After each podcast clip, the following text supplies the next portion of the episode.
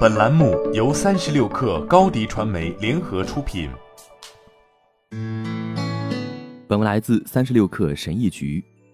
格特鲁德斯坦曾写道：“咖啡不仅仅是一种饮料，咖啡是一件正在发生的事。”专家对咖啡的研究越多，就发现咖啡对我们越有益。近期，一项研究发现，比起不喝咖啡的人，每天喝一到三杯咖啡的人，患中风或痴呆症的可能性下降了百分之十三。适度喝咖啡有益健康，过量饮用则不然。这项研究还表明，当人们开始过量饮用咖啡时，他们患中风或痴呆症的可能性又会上升到基线水平。哈佛大学公共卫生学院流行病学和营养学教授沃尔特·威利特发现。喝咖啡会降低饮酒者患多种疾病的概率，如二型糖尿病、神经系统疾病、肝病、心脏病，以及皮肤癌、乳腺癌和前列腺癌。研究还指出，咖啡有助于改善情绪，维持心理健康。咖啡为什么有这么多益处？我们或许可以将功劳归于咖啡因。咖啡因与大脑中的受体结合，有助于控制多巴胺、肾上腺素、血清素。和其他神经递质的释放，这些激素在人的睡眠、食欲、精力、记忆力和情绪方面发挥作用。虽然我们目前并不知道细节，但现有的证据已经表明，咖啡因对腺苷受体及其相关大脑化学物质有影响，间接对人体产生益处。除了咖啡因，咖啡还含有数百种其他植物化学物质，包括多酚绿原酸、维生素 B 三、前体葫芦巴碱。木酚素以及适量的镁、钾和纤维。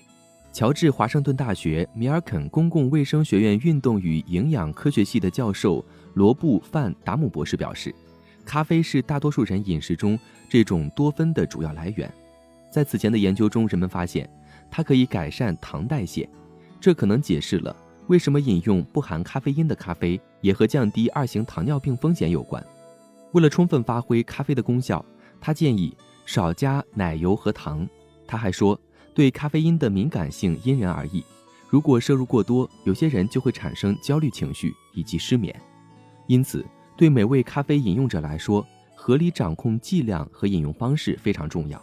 比如，要避免一次性喝过多咖啡，或者避免在下午傍晚喝咖啡。就这一点而言，2015年的一项研究发现。睡前三小时喝咖啡会导致昼夜节律紊乱，以及睡眠激素的延迟释放。换句话说，就是会阻止人的正常睡眠。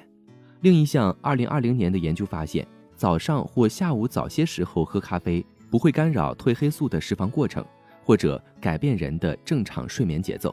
罗布·范达姆博士警告说，怀孕期间摄入咖啡可能会降低胎儿生长速度，并且增加流产的风险。此外，目前学界尚不清楚咖啡对儿童的不利影响。当谈到不同种类的咖啡对健康是否有影响时，研究结果并不一致。罗布·范达姆博士说：“目前尚不清楚咖啡浓淡和烘焙程度会如何影响咖啡的效果。”但威利特对法压咖啡、土耳其咖啡和其他免过滤的咖啡提出了警告。他说：“这类咖啡化合物含有较高的咖啡醇。”可能会导致健康问题。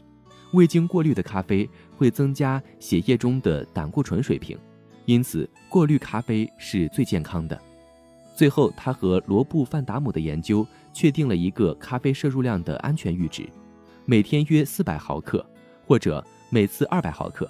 但根据研究，咖啡店里卖的咖啡里可能含有比咖啡阈值高出两倍的咖啡因。事实上，咖啡在相当长一段时间被视为一种健康威胁，你应该做的是避免高糖的咖啡饮品，生活中喝几杯老派咖啡可能有助于健康生活。好了，本期节目就是这样，下期节目我们不见不散。品牌蓝 V 想涨粉就找高迪传媒，微信搜索高迪传媒，开启链接吧。